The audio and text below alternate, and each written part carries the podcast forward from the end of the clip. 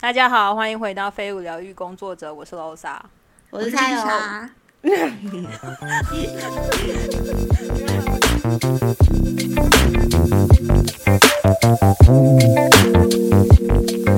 那你们那时候因为买房的过程就是不停的沟通嘛，就是要跟很多很多人，厂商啊、开发商啊、建商啊，你们有哪一个在沟通的时候会觉得特别的辛苦？就是呃，我先讲我妹妹好，因为她那时候在做那个跟家人吗？妹妹 不是不是不是跟 跟那个建呃木工吧，就是啊木工沟通的时候，因为那木工很忙，嗯然后常常会就是就是会不读不回这样。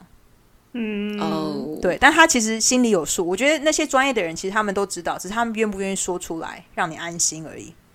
什就他那时候哼意思就是说，就是假设他们本来其实这礼拜这个礼拜要开始动工那个木工的部分，然后、嗯然后呃，因为他们东西是接续来的话，每每一件就是有顺序嘛，一定是管路先，然后再才会是木工啊。对，然后管路可能 delay 了一点点，然后他就会想说，那好，那他通知一下。我妹那时候是变成是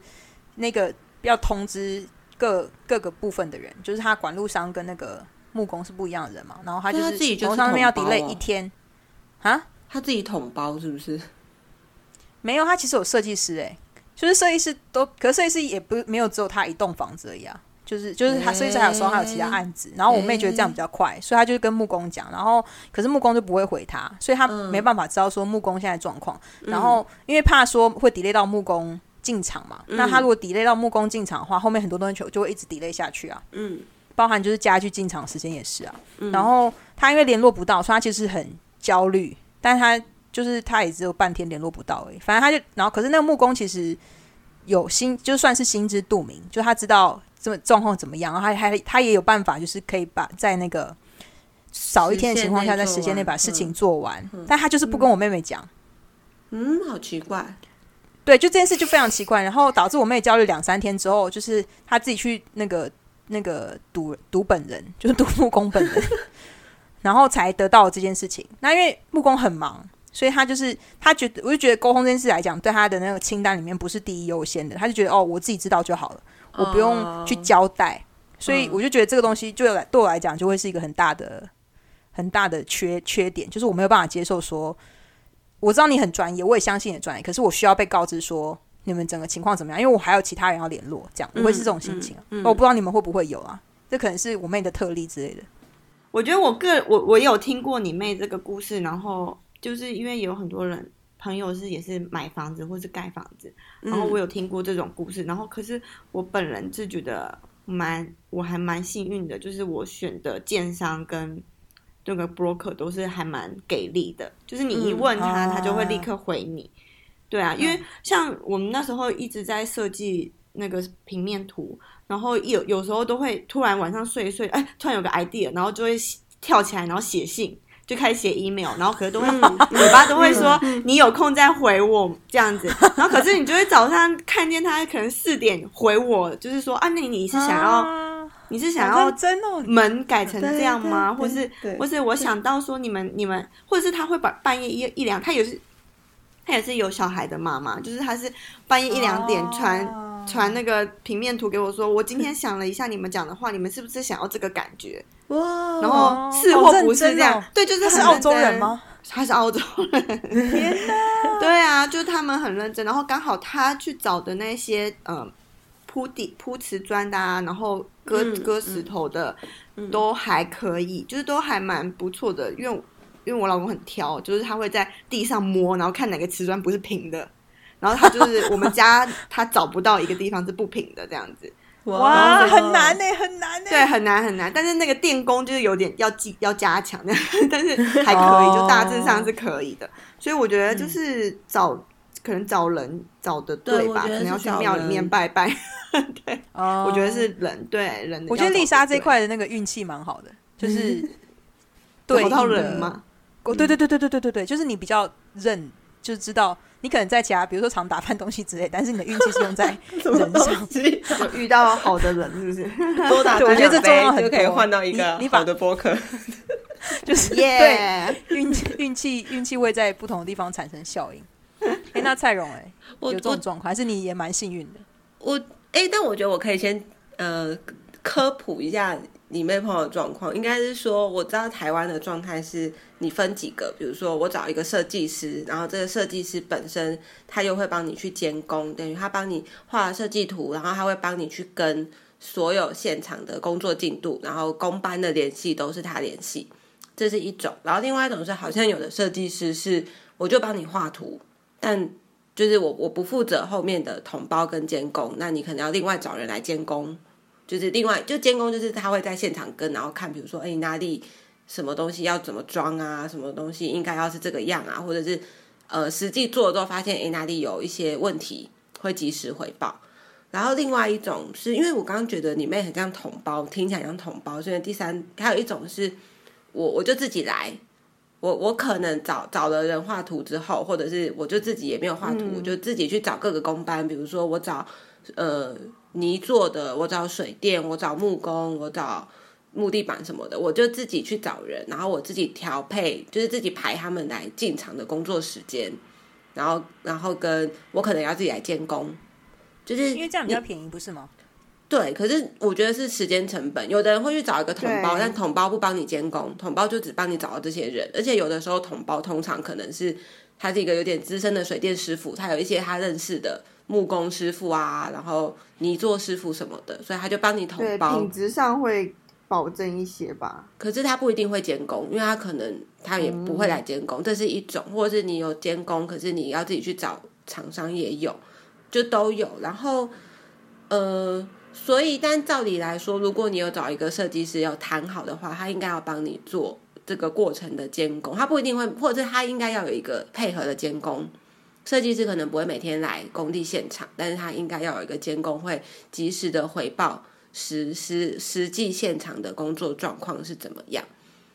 然后我们自己也算是运气蛮好的，就是我我们其实呃设计师吧还是同胞，是我老公的同事，他有一个同事有在兼差做这件事情，然后他也是很认真的人，就是我们可能。他有时候会那种半夜，呃，晚上十一点，然后传给我们说，哦，我们我画好了你们的什么图，我们今天讨论什么东西，所以这个图画好了，然后我们可能就现场看一看，然后或者是对那个预算啊什么什么的，然后我们就会回他说，哦，好，那就是我们看完再回你，或者是我们就先回他，然后说你明天早上再回就好了，但他就一两点就立刻改好就回过来，对呀、很好。我们就想说他是不是不睡觉，而且他还有正职，对还有一个 他不在睡你知道在客气这样不是一起一起上班吗？在上班的时候讲就好了。哈哈 可是他。他不太他他分得蛮清楚，他不会在上班的时候讲，他会那种类似休息时间或中午吃饭时间，走到我老公旁边说：“哎、我跟你讲一下那个什么什么什么。”但是讲短短的，他不会在工作时间处理这件事。我觉得他分的蛮清楚的。然后就是很长半夜传给我们啊，然后很晚才给我们，就是程度也是很高。对对，就是很已经很晚了，然后还在处理这些事情。然后他配合的就是他是设计师，然后他有一个配合的监工。然后我觉得他们我们就是有一个 line 的群组，他每天会排今天做的状况是什么，然后也会及时的回说，比如说，哎，我们本来选了哪一个东西，可是现场实际装装不起来，或有什么问题，要怎么处理，要怎么做之类的，然后就让我们现场就决定。所以算蛮顺利的。算设计兼统包了。算是，因为我我觉得我其实没有让他设计到什么，是因为我基本上都想好我要干嘛。甚至我们哦，我们家在装修过程中有一件很很有趣的事情，是我们本来一般那个电箱它就是镶嵌在墙里面嘛，然后会有一个铁门。那我们的电箱，因为我们有一些新的房，诶，在呃装修的过程中会要拉新的电线，所以电箱要换大，然后换新一点的。但在装新电箱的过程中，我们不小心就钻破了隔壁的墙，所以 哦，所以就是变成说隔壁的墙，隔隔壁邻居的墙就裂掉，我们还去跟他道歉呐、然后他们就希望我们不要再，我们就问他说他可不可以接受我们施工完会帮他处理好，就是我们一样照原定计原定的计划装新的电箱买进去之后会帮他们那边做修补，还是说他真的不愿意，我们就停工，我们用凸出来的电箱，就是我们自己牺牲这样。然后邻居就说他们不希望我们在施工，我们就想说好，我们就接受这件事。然后我们就在讨论那新的电箱要怎么美化。然后本来设计师还说哦，我们可能他就想了一些，比如说做成黑板啊或洞洞板啊什么的。然后我就自己想，我就自己想到，我之前有看过有人是做很明显的电箱，然后他就是外面包木框，然后中间用玻璃，它就很像一个画框，就是嗯，直接凸出来。所以我就找好图跟设计师说我要长这样，然后什么颜色的木，然后什么样的玻璃，然后设计师也还蛮喜欢，就说哦这样很好，这个很好看。这样他有因此增加成本吗？就是没有哦他们成本。他们很清楚，他们就是一开始前面我们签约之前，他明细都出来，然后他讲好就讲好，他就会说他不会再追加成本。那中间有一些其他东西，他原则上是不加，除非真的有有一些状况是，呃，我们临时说，哎，这东西可以帮我换吗？然后或者要追加的东西，而且我们还有减少的钱，还蛮有趣的，就是我们本来其实他估说。旧的大楼的地板可能会有个状况叫膨供，膨供就是你的瓷砖跟你原本的水泥中间可能已经因为过了很久热胀冷缩，所以有一些空气在里面，然后那个膨供就会让，如果你寒流来的时候，它可能热胀冷缩，你的瓷砖就会膨起来，会裂掉，就是有这个风险。所以那时候还没施工之前，监工有说我们可能有这个状况，所以他有帮，就是报价的时候有报这笔钱，就是要做这个的维修。但是实际来施工的时候，师傅看看说，哦，这个棚构没有问题，就是虽然有一些空空的，但是是没有问题的，没有到很严重的状况，所以这笔钱就省下来。他说这笔钱就可以不用花，嗯，然后我们就可以把这个预算挪到我们本来因为预算考量删掉的品项就可以加回来的，这样。哦，嗯所以台湾会比较没有，就是会在合约里面标明说不会有就是隐藏成本这件事情。可是我在澳洲听到很多故事都是会有，就是只要是新盖的房就会越盖越多钱这样。台湾也很多，所以你要台湾也很多，很清楚，嗯因为有的人会，有的他的报价就报的没有很清楚，他可能就是说什么地板一式，但他没有告诉你他是选什么材质或选什么。之前那个啊，就我们的大学朋同学，他们那时候我要跟他要他当时装潢的那些资料的时候参考，对对对，他就说他们那时候也是碰到一直追加，比如说那时候跟他说哦，就是他有跟他的同胞说，我这边要封起来，这边要怎么样，同胞都说好好好好，然后就实际封起来可能就是用一个木板封，他想说他说怎么可能用木板封？你当然要砌砖呐，然后那人就说哦，那砌砖要再加钱哦，什么要再加钱哦，就一直加上来这样。对啊，台湾蛮多这种，可是这很难避免哎、我老实讲，没有办法。这很难在澳洲吗？嗯，就是你整个盖澳洲房子的合约上不会有这件事情，哼，不是你呃，应该是怎么说？你整个盖房子的过程太多，就是你看到了之后才发现啊，这个地方你应该要怎样。可是他很难在事前全部都跟你说。对啊，因为我们那时候也是盖了，我们是先设计好之后，然后去别的已经正在盖的房子，然后进去那个房间之后，我发现，哎，为什么？因为呃，达尔文很热，所以一定会有天花，天花板上一定会有那个嗯、那个风电风扇，对，你知道那个？你看小时候看鬼片，不是会把人家脖子弄断那种风扇，很可嗯怕。你为什么用这个例子啊？吊扇吊扇，为什么要用这个例子？就是它就是会在每一间房间都会有。然后我那个时候进去，那个有一个蛮小的房间，然后它那个它那个没有很高，然后那吊扇就这样，然后我就想到那部电影超可怕的，然后我就问那个建商说，如果我们要加高会要多少钱？然后就是就是嗯得加钱，啊你得嗯得嗯就是嗯就要加，不然我就会老是想到那部电影。哦，对啊，那部电影的就名字你记得吗？我要就是避开一。部港片，然后，然后我怎么大家要聊这种鬼电影嘛？就是他每一个人，不是啊，不是啊，我知道，我认真的知道避开，这个我会剪掉。我在我问的这边我会剪掉，因为我想要知道哪一部我不要看。不是什么七有，你们之前一定全部都看过龙翔操场播的，还是卫视中文台？没有，什么七月七号一定会要见面的那个超可感怕的呀感觉我会转掉啊。对啊，一定会转掉的啊。七月七号什么好朋友要见面，然后最后那女的就是你们没有七月七号要见面呢、好朋友他们约好要见面，为什么是七月七号然后？结果所有朋友都死掉了，这样子。那就是绝命终结战的感觉。感觉是那种类似小时，候，对，那它不是鬼片吧？它就是血腥而已。它是鬼片，它、哦，它是鬼片。对鬼加血腥可怕。嗯，因为我小时候有被那个铁就是吊扇划过脸啊，就是我什么很大事？不是，可是那个不是鬼啊，只是因为我们家是睡就是双层床，就是那种你要爬上，像我们宿舍那样。对，对，然后就起来的时候就刮到眉毛这样，好危险哦，我没有我没有特别觉得恐怖，但只是就不小心。所以一定要加高，对啊。可是这个你没有 看到，你不会知道有这个问题，对啊，很难避免，没办法。哎、可是我觉得这跟个性有关呢，因为我自己是那种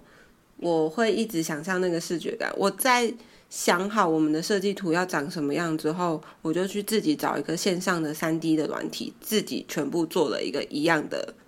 就是三 D 图，就是立体的三 D 图，可以走动，然后感觉一下、啊 OK，好，这个柜子这样在这里很好。好像有两个，就是伴侣中其中一个一定要做这件事情，因为我妹妹伴侣也是全部自己画好交给设计师，也是三 D，然后我就想说我空间感超差的，那最后应该就是应该是我伴侣要做这件事情。那他要有这个有线有一些线上免费的软体，还蛮好用的，而且还蛮好玩的。哦，那还要看穿软体哦，他很常在看 Google Map，可能可以。对啊，他可能会，因为我就是那时候弄弄想说，哦，好，那就是照这个，比如说照这个高度或照这个距离，感觉起来是 OK 的泰荣这样。好认真，很好很好。对，我是嗯，那那那时候你参那个 Lisa 伴侣画的时候是画平面图还是画他是还是画？嗯，他画平面，可是怎么说呢？他自己拿了，就是就是那个厚纸板，然后开始做那个 这个也很认真哎，就是建筑师这样这个子。模型吗？是做模型吗？模型，然后开始，然后就开始拿那个嗯两皮尺吧，就是还是那个尺，就是会弹的那个尺，嗯我连那个尺叫什么嗯卷尺卷尺卷卷尺。尺，然后开始就是到处量，说到时候我们的走廊会是这样宽，然后可是他后来他就发现了两三个地方，就是呃，虽然你在那个平面图看不出问题，可是你量一下，他就一直跟我说，你不哦觉得这样走过去很？很窄？对，然后他就要再加宽什么的，要再改，哦就是他是一直做这件事情的人，对。就就有点像蔡很强欸龙的脚，对我真的不行，嗯我我就不行吗？我觉得平面图看起来通，我就通了。哦，我们我们那时候我我们两个都有做，我们两个都有做，我们就是类似说，哎、我们要买这个柜子，这个柜子大概多宽，然后就直接卷尺拿出来了，大概这样这样，嗯，好像太大或什么的。对对对，很好 很好。哦，啊，好难哦。就我嗯，我要完全放弃这件事情，而且我们还就是还没有讲到最麻烦的钱的东西，但是我也不想要，不想要，不想要知道，因为我觉得钱的东西是每年都会变的，就是不会说是一定有一定的答案，只有利率的问题哦。呃，啊，对，应该是台湾跟澳洲都会一样，就是你可以在选在付房贷的时候可以选浮动或固定利率，对吧？嗯，就这是可以选择的。然后澳洲可以中途改变心意，那台湾可以吗？我不知道哎、哦在这里面很你要问看看，因为我也是问了才知道。哦，所以你是一开始就问了，还是中间想要改？中间想要改，对，就是哦因为之前不是那个 COF 嘛，然后结果大家就说，哎、现在的那个呃固定哦利率很低耶、肺炎这样。是不是？对对对，嗯武汉肺炎，嗯然后嗯。就是大家说固定利率很低，然后问问看要不要改，然后我就去问，哎，可以改，那我们他就问你要，那你要改几年？然后我们就就是暂时先签了两年的固定利率，然后两年之后再想要不要换回去这样子。哦，对啊，对，哦，因为它那很好是我不知道嗯。台湾是不是就是你整个银你钱放在银行里面，然后他就是把你所有的存款扣掉房贷，然后再去算那个利率，是这样子。哎、我不知道哎、就是，因为因为因为我也不知道其他的银行，因为我自己的我们自己的平常薪水存到的银行是跟房贷是同一个银行，所以我们所有的钱就放在那个银行，然后所以房贷就扣掉所有的钱，但是你不见得是那个钱要还去还房贷，就你那个钱你是可以用的，可是他就是会把你所有钱都扣掉，然后再去嗯算那个利率，然后因为我们现在也没有什么存款，所以我们想到，哎，那就用固定利率好了，反正也没有差。嗯，对啊，有差很多吗？有差到一趴以上吗？有差到一趴以上吗？有呃，没有零点五吧？哦，好好，那也很多啊零点五还是很0.78多，对，一个月我们就差了四五百块，对啊，对差很多。欸对呀，对，就是一万块左右啊台币。哦，那我讲我妹妹的好了，因为我、嗯我是我刚刚问是真的，我也不知道说可不可以临时改，但因为我妹妹也是用浮动利率，但我刚刚呃 Lisa 讲到一个问题是说，她不知道台湾是不是扣款是扣扣在什么地方，她说就是你可以自己选择，因为像我妹她现在她为了要有当初就是想要有比较多的预算在做装潢这件事上，她有签一个东西，就是她投一年只还利息不还房贷本身。啊，宽限期，哦，对，那个叫宽限限期，嗯，对，所以他其实房贷的数字是一直都一样，到目前为止，要一直到今年住满一年之后才会变成开始还房贷本身。哦，所以对他之前这件事情就只有还利息，没有还本本金，是这个意思吗？对对，嗯他目前都还是在还利息的部分，所以呃，但是就会比较低啊，就是只是几千块。他等到房贷开始的时候，就会开始还几万块这样子。对，哦，因为他是预计是想要把车贷先还完之后，再开始还房贷。这样也是不错耶，嗯，因为嗯我妹很有吗？冲动型冲动型购物者，就是我不知道为什么、欸、你们都双子座，就是蔡荣跟我妹都是双子座，可是我妹的金钱观是一种，就是她去年前年考上老师之后，她就立马买了一台车，立马哦，我不是说。比如说考上老师一个月后买，他就是一个礼拜后就有一台车了。所以他是本来就有然后我就想说或者他看那台车看很久吗？没有、是他欸，被你们家里面绑了太久了，被姐姐限制了太久了。是不是，对啊，是不哪有是你的我人都在澳问题？洲，我限制她个屁啊！我来澳洲来检讨自己脱缰野马，才不是，才不是，就是他已经不住家里，是就是比我去澳洲时间还要久了。哦，久很多啊，嗯他已经十十二年了，就是没有住在家里面。反正就是、嗯因为那时候为了考老师，的确考老师是很辛苦了，所以他一考上之后，他就是马上去看车，因为他那时候就已经有立项目标说考上就要买车，可是他并没有去看，那时候没有去有没有选定的目标的车，他就只是说要买车这样，很好啊，然后马上去看，就马上下手 很好啊，不，反正就是对，是先还利息而不是本金，所以我刚刚就是想说？对他觉得对。，因为我也是会做这种事情的。啊，我就是那没有办法所以你那时候压力很大。研究所结束之后，你做的最疯狂的事情是什么？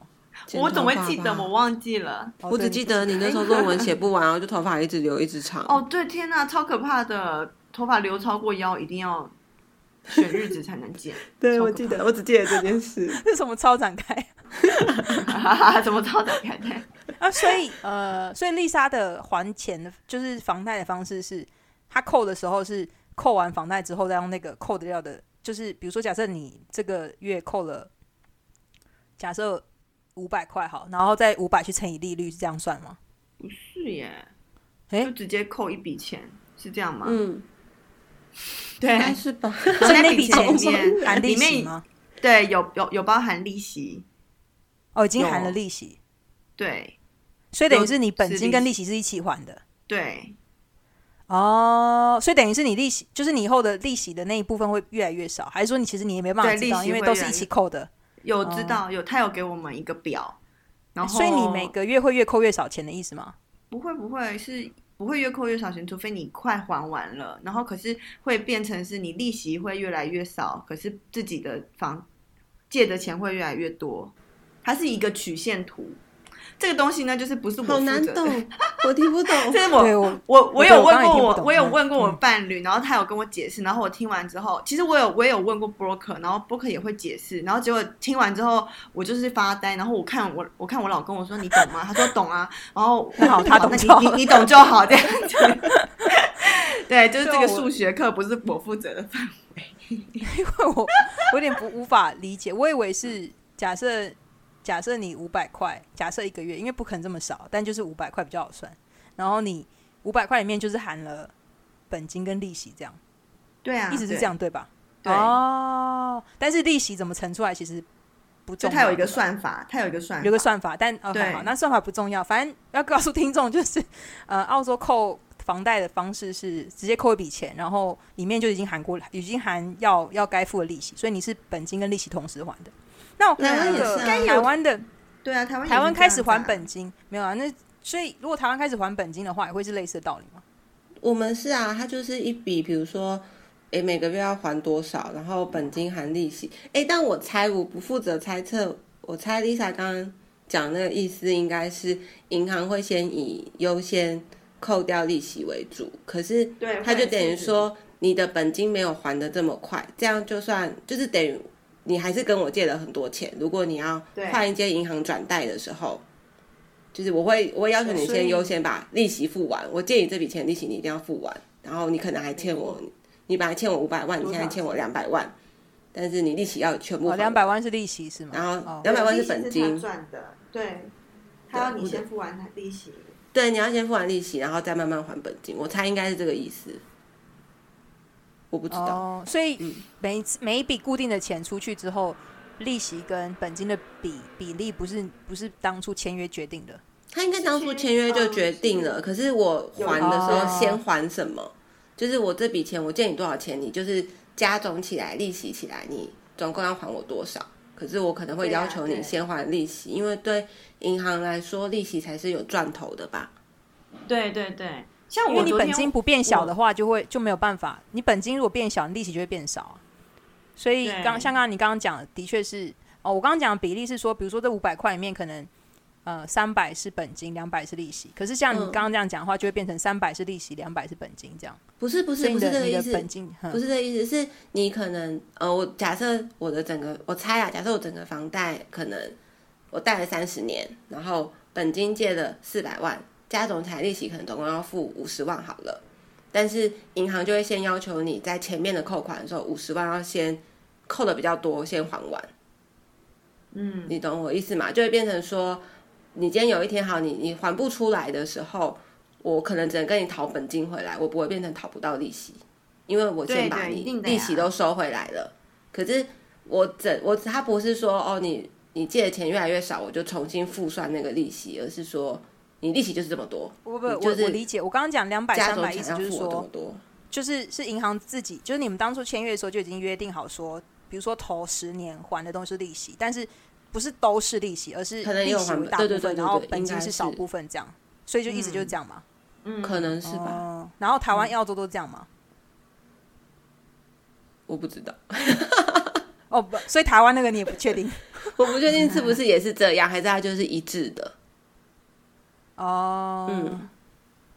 哦，我觉得银行可以想到这方法还蛮聪明的，嗯。开始赞叹起银行人员来，银行的银行的赚赚钱机制。啊，比如嗯说你慢慢你是三十年借款，然后你中间十年其实你已经可以还全部的钱了，可是你可以不要选择去还，你再拿你原本的那些钱去，可能再买第二套房，哦，然后嗯嗯银行就是这样子去诱惑你说，你继续跟我们借钱，继续跟我们去存，继续把钱存在我们的银行，继续跟我们借钱，这样子，他是这样子嗯，诱惑，怎么说就鼓励你嗯用他们的嗯。银行存钱，然后去投资这样子，对啊，嗯，所以大概两三年前我才理解银行跟钱的这回事，就是银行是帮忙大家保管钱，嗯。那然后他会把收集来的钱拿去投资嘛，嗯嗯嗯，对，然后、嗯然后我就想说，那为什么我们把钱借给你去投资，然后你还要跟我们收账管费跟手续费？对啊对，就这件事情我就疑惑，然后就问，我就问我伴侣，然后我伴侣说，对啊，你不知道吗？我说，哦，我现在才知道，我一直想说，哦，因为他们很辛苦要帮我们保管钱，可是问题是他们把我们钱拿去投资啊，对啊，对啊，就有一种很就是太天真了，这一切。不知道了，他觉得银行人员也要收钱吧什么的，我那时候是是觉得说，哦，这就是账管费才一点点啊，就是每个月付五块钱这样，但是有一些条件啊，如果你存很多的话，每个月固定存进去很多，他就不跟你收啊。我就想说啊，就是你们都拿我们钱去玩了，那为什么我还要给你钱？就是就是我还要付这个啊？But anyway，我嗯后最其实最重要的我想要问的事情是心理状态，因为我觉得买房这东西，就是在经人生中我经历过两次的账户清空的时期，然后我觉得那是一个非常非常非常无助的时候，而且嗯无能为力，耶，就是完全的无能为力。嗯，所以我就想要说，因为买房，我觉得也是一个账户清空的 的过程，所以我就会想要知道说心里的感受会是什么。就是你们真的会有一种说，就当然会有一种就是呃，因为我们都是有存钱习惯的人，所以就是在钱不呃消失的瞬间，当然会焦虑，但是真的会觉得说，比如说。看着自己的房子，然后会觉得这一切都很值得吗？还是说，就就是这个这两个感觉是可以互相打平的吗？还是说，其实完全没有这回事？嗯蔡伦呢？我觉得有稍微打平，但是可是我觉得另外一个部分是因为其实会隔一段时间嘛，就是当时付了头期款出去之后就觉得天啊天啊天啊天啊天啊，就是你嗯，其实也不是都账户归零，可是你等于是你很久没有看到账户数字是这个是这个金额，会觉得很慌。但是随着可能慢慢位数变少很多，对，然后慢慢开始想说，哦，好像也习惯它是这个数字，习惯 OK 哦，就对啊，这个数字还 OK，我也我也活了这几个月，而且又会有固定的薪水进账啊什么的，啊，就觉得那个钱会再被慢慢的累加回来，就觉得好一点。嗯，对对对对我觉得有是嗯嗯呃怎么说？我觉得我我的银行很贱，就是比如说那时候你你付头期款嘛，然后不是清空吗？然后银行嗯旁边就跳出来一个，就是你的 profile，就是他就跟你说，哎，你现在呃在我们这边有一个房贷，然后他就跟你讲你所有的资产是多少，就是你知道你看到那资产多少，你想哦有点就是安慰了这样子。哦，因为把房子视为资产之一，是不是？对对对对，房子、哦车子，就因为那个时候你借款的时候，你要把你所有的资产全部都写给他，然后他就把你房子、车子，然后你比如说你他连电脑、iPad、iPhone 都算是你的资产，他然后好安慰人就把它加成一个数字，对，嗯很安慰。那你为什么说很贱？就是因为觉得没关系啊？对，你就觉得没关系，对你就觉得那可以再花一点，没关系。嗯，fine，对对，就是受到受到鼓舞这样。对，对啊，我觉得，我觉得，嗯。我觉得在澳洲情况不一样，就是罗莎，你应该也知道，就是其实在这边租房子，如果你要租一整间的房子，如果你是一个有，比如说我们有小孩，然后我嗯们不能再去住 share house，了所以我们得自己租一整间，那个嗯。房租是四五百块起跳，可是对你现在的房贷嗯。其实也差不多。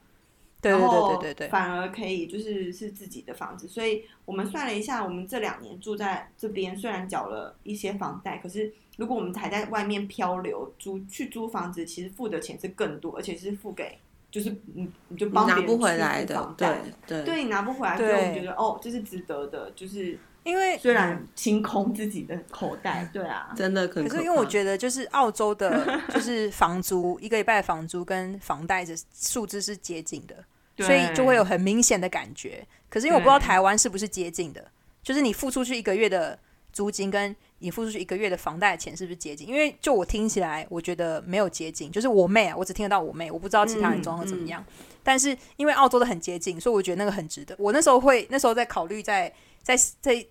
在描绘未来的时候，那时候人还在澳洲的时候，我就去看，因为那个。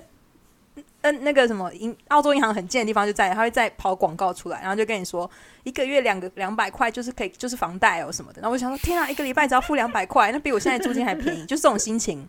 你就想说 嗯这是打平的。所以我不知道说，因为我觉得我妹妹现在负责那个，就是她最未来要付的房贷那个钱是高于。假设她租那个房子那个大小，然后那个样态的话，要租到那个价钱，我觉得是偏贵，就是差的有点远。我觉得差快、哦快到一万块左右，所以我就觉得这个没有没有那种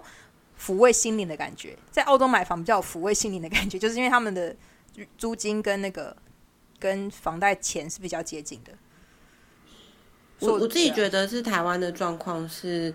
嗯，对我来说，其实我的之前租房子的租金跟现在的房贷比起来，房贷也是贵一点点。可是，哦是一点点而已，这样。对，可是我觉得是因为我们买的是中古屋，然后，哼，但而且你还要先、哦先不算你可能装潢那些，其实装潢那些摊提进去，然后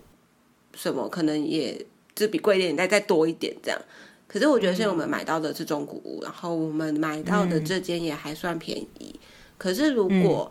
呃你要买新新的房子，我觉得那个状况就不一样。新城屋，然后可能现在的台湾的公社比又蛮高的，所以你可能花了这笔这么多钱，可是实实际的室内居住平数又没有到这么大，然后就会觉得，哎、我同样对在外面租房子，差不多这么新的房子，可能不用到这么贵。对，嗯我就是就是我在听我妹讲的时候，我就有这种感受，所以就觉得呃，会觉得在澳洲买房会有一种心理的感、心灵的感受会比较不一样啊，我是这种感觉。嗯，因为台湾租屋比较真的比买房的房贷可能便宜一点。因为我哦，我我上，哎，我前几天吧，上个礼拜六跟我们租房子的之前那个房东就是点交，然后我们房东人很好，就还请我们去吃饭。然后吃饭一聊，发现他真的是有钱人，他买房子像在买包包一样的那一种。他很很轻描淡写说，哦，我在上海有一个别墅，而且他不是要炫富的那一种哦，他是真的就只是分享类似哦，我有个朋友在上海工作那种语气，但是是我有一个别墅在上海这样，然后他就说他其实就是很多房子啊，信义区也有好几间，然后而且就有一间是就是楼嫂们以前有一一起租屋的那个。在信义区那边的一个房子，他就住，他就有买一间在那附近。对他买一间在那附近，然后自己没有住，就只是买着。他说：“哇，为什么可以这样？”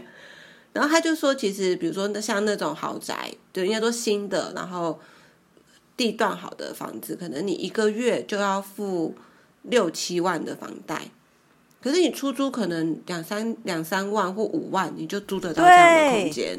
对啊对，嗯嗯。”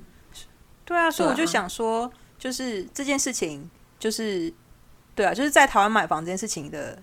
嗯，这样讲可能太严重，可是我就会有一种就是绝望感，尤其是看到那个年数啊，就是贷还贷还房贷那个年数，我就会更觉得说，天哪，我能活这么久吗？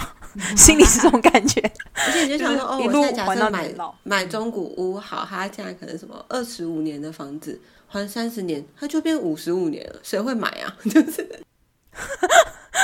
有人买 五十年的房子，多少会有这种心情？对哦，还有另外一个，还有另外一个问题是，那个就是我是听我伴侣讲说，在澳洲的房子啊，你卖的时候，你可以直接把房贷一起卖给别人，这样是这样吧？台湾是也是啊，不行哎，台湾就是你你你收到钱，然后你清空去还清原本的房贷，然后。让原本的人自己去申请新的房贷，因为房贷我是看你这个人的信用收入啊啊！如果你卖给一个工作或者是收入的状况跟你完全不一样的，就去银行也太应该说，呃，澳洲的状况不是说，就是你不能够，你当然还是要经过经过呃银行的审查就是假设因为。他澳洲状况是很很妙，就是你比如说你买这栋，所以他们很就是会有炒房这件事情，因为他们这个东西管的没有像亚洲这么严格。嗯，就是你买了之后，你发你因为你买，你不是因为你要住，你是因为觉得有有投资的前景，然后就你就买了之后，你开始慢慢还房贷，然后你可能还个一两年之后，你觉得哦房价涨到你开心的程度，你要卖，那你就是因为纽西兰也是，因为呃我爸你的姐姐也是用类似的方法在买卖房子，不是长期啊，就是就是。做过一次这样，然后他就是卖给，就是把剩下，比如说这个房子剩下，假设呃三十万的欠的房贷好了，嗯，那他就是再交给下一个，就卖给另外一个人之后，那个人就是再再用再承接继续还款这样子，是类似这样的概念。嗯，所以等于是嗯这样讲，假设你卖买这栋房子的时候是花了五十万，然后你慢慢还款，然后你还了二十万，可是这栋房子的价值已经来到了五十五万。所以你就给我二十五万，然后你帮我还剩下的三十万。对对对对对对对对，所以他等于是净赚五万块，这样是类似这样的方法。所以西岸、东岸啊，澳洲东岸雪梨、墨本那边就是这样被炒起来的，很惨、很恐怖。就是他们当地人是买不起房子的。而且澳洲还有一件很妙的事情，就是它有投资房，就是投资房，呃，叫什么负扣税。就是我我第一间房子是我自己住的，没错。可是从我第二间开始的房子都可以算是我的投资房。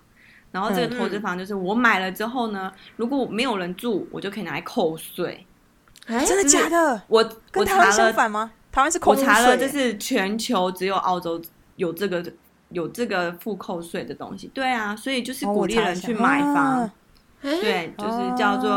negative gearing。就是付扣税，它就是如果你嗯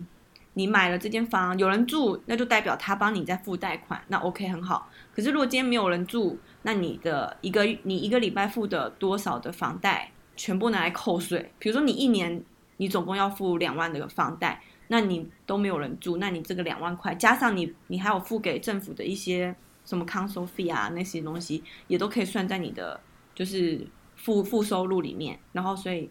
就是你的支出，所以他就开始扣扣扣，所以就可以帮你扣掉一万多块的，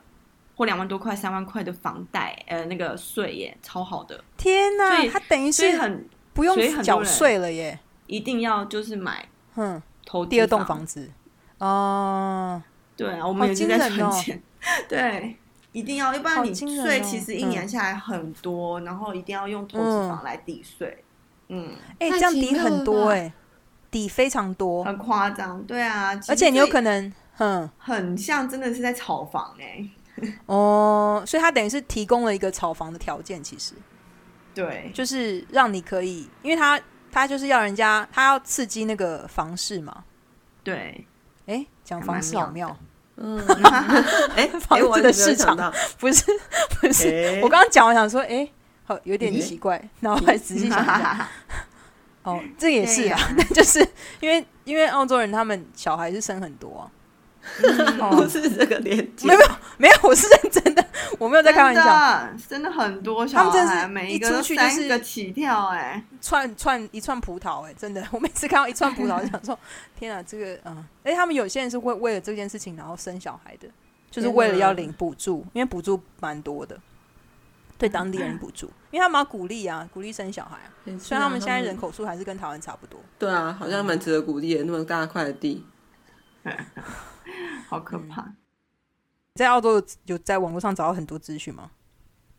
嗯，因为我觉得他们很少人在分享这件事情，对啊，问过来人，对啊，嗯，对啊，我觉得台湾比较多资讯，就是很多人会愿意分享买房这件事。然后，可是很多买房的分享文都会有一种很冷静的感觉。我就想说，买房这件事情不冷静啊？为什么大家都可以这么冷静的讲述那个过程？我觉得会分享的人就是冷静的人啊。哦，好吧，应该说会分享的，就是哎、我觉得我的经验很好，我整理给大家，大家可以参考。嗯，因为哦就是我在脸书有一个社团叫“买房知识家”，我就偶然进去，然后里面嗯就很有趣，就是里面有满足我两个喜好，一个是很多人会放上他们可能要看的房子的格局图，就是你们不知道你们记不记得？我记得小时候报纸很常会有那种房屋广告，它就会有那个格局平面图。我小时候好喜欢看那个，就会觉得哦真的哦，哦沙发、床、灯，就是，然后他们就会放这个图，然后就会问其他人说。你觉得大家觉得这个格局好不好啊？风水好不好？下面就一定会有人讲一些很艰难的风水名词，说这个风水有什么什么问题的。对，然后然后另外是，另外是那个社团 会有人分享一些很奇怪的购物经验，想说为什么这么随随便便你就买房子？你们在干嘛？那你现在才来问这种 这么基础的问题，就是嗯，这些人就是不会写分享文，会在这里问问题。哦对对对对对，就跟你照顾小孩一样，绝对不会有照顾不了小孩的人去写分享文，对对对全部都是一些什么哦我是什么教养很有对啊！我这样做他就怎么样什么的，没有没有，对崩溃的妈妈都没有办法写这些。没错，你看看，哎，那 Lisa，你刚刚讲风水怎么？就是因为在澳洲风水，然后就很好笑，就是比如说我们在选地的时候，前面不可以有就什么呃水沟盖啊，或者是尽量啊，尽量不要路冲啊什么的。然后你跟、嗯你，因为他们都会带你去看很多地嘛，或者跟你解释，然后你就说呃这个怎么样，然后他们都会嗯、就是 why 这样子会，哦，他们会你想要我如果说这个为什么风水不行？对，就比如说那时候他跟我嗯们说，叫我们选一块不错的地，可是他就是刚好在路冲。然后我们就说我们不想要在路冲，然后他说为什么？然后我们就诶，然后只好编一个理由说，因为你门口的那个房间会被来的车子吓到。他就哦好这样子，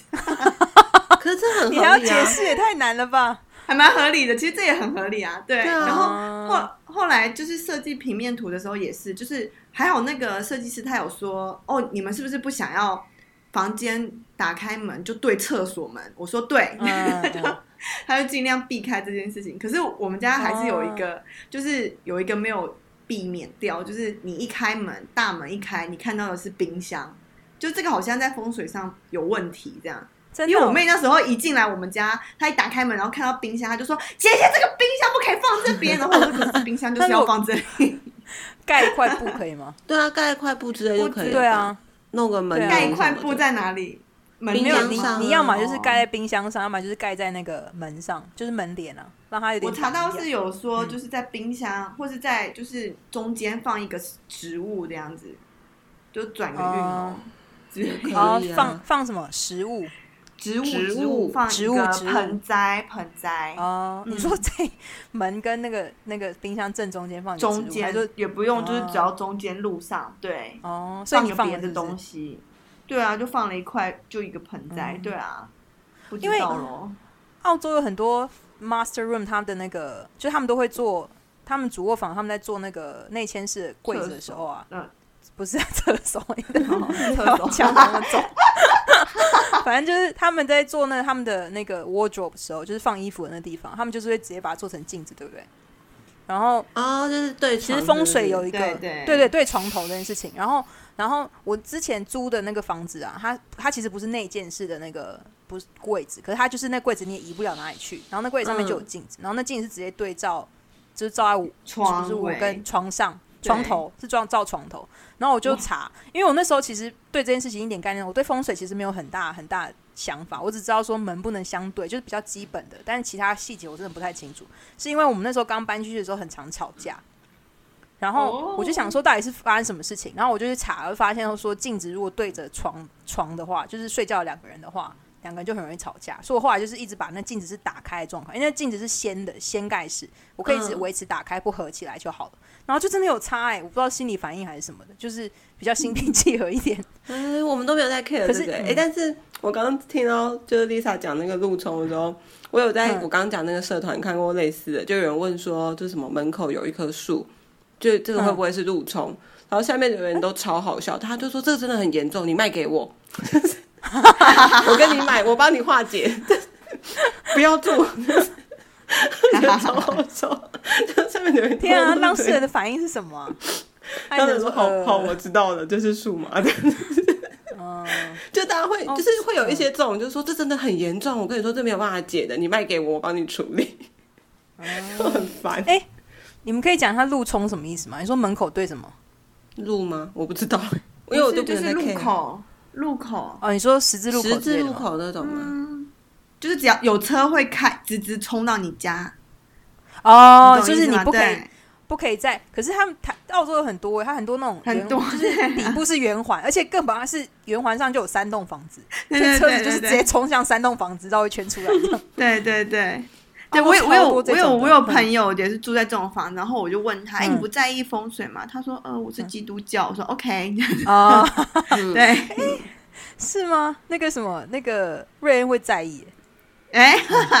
他好，他好，这边要逼他好了是不是台哦。他真的很好不是，可是因为他爸，我觉得很有趣，因为他爸爸自己盖房子，所以他们有一些 make up 其实跟其实跟风水有一点不不不什么不谋而合？不谋而合，你要讲这个不谋而合。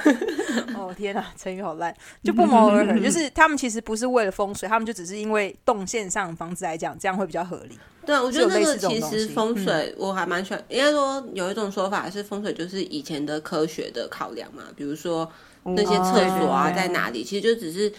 古代的厕所的卫生条件就没有这么好，所以当然就是你厕所的门口不要相对还什么的，不然那些